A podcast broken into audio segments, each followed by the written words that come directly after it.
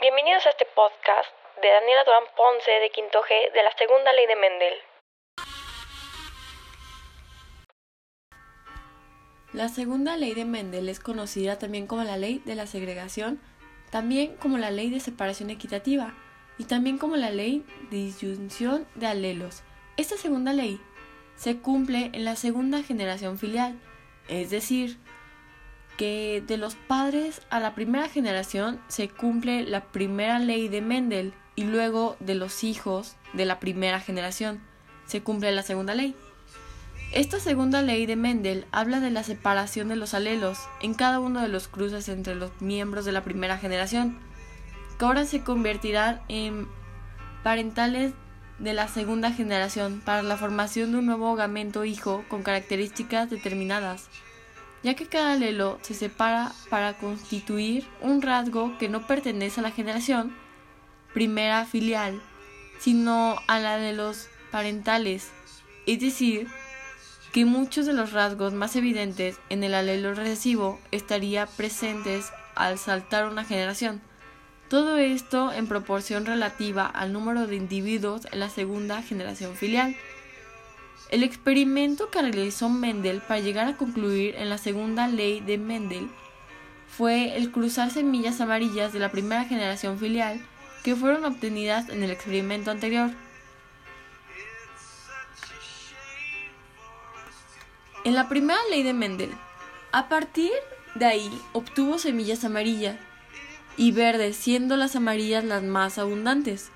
Pero con la cuarta parte de la semilla verde, que son el resultado de la manifestación del alelo recesivo, que se mantuvo oculto durante la primera generación, pero fue evidente en la segunda.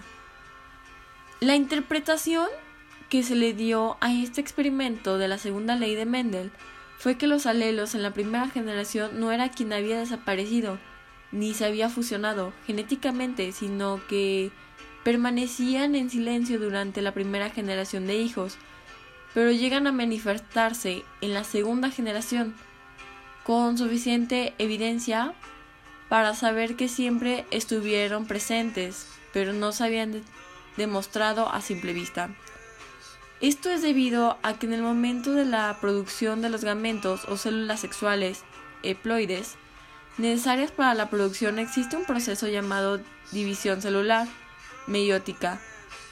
Este es un proceso de división que hace que cada gamento contenga solo un alelo por cada genotipo, lo cual permite que dos partes, que dos padres se combinen, pero no desaparezcan, haciendo que la variación de rasgos sea posible a través de la siguiente reproducción. Sin embargo, en cada una de las reproducciones, el hijo o hijos van a heredar tan solo un alelo de cada padre, lo cual hace que el alelo recesivo se, se vaya debilitando de generación en generación. Diagnóstico de retrocruzamiento. Hay un procedimiento para probar que si el individuo de la segunda generación filial se trata de un homocigoto o de un heterocigoto. Es decir, que se puede saber si genéticamente puro o es un híbrido. Esto se logra cruzando un individuo de genotipo indeterminado de la misma especie con el, con el individuo del alelo recesivo o diagnostical.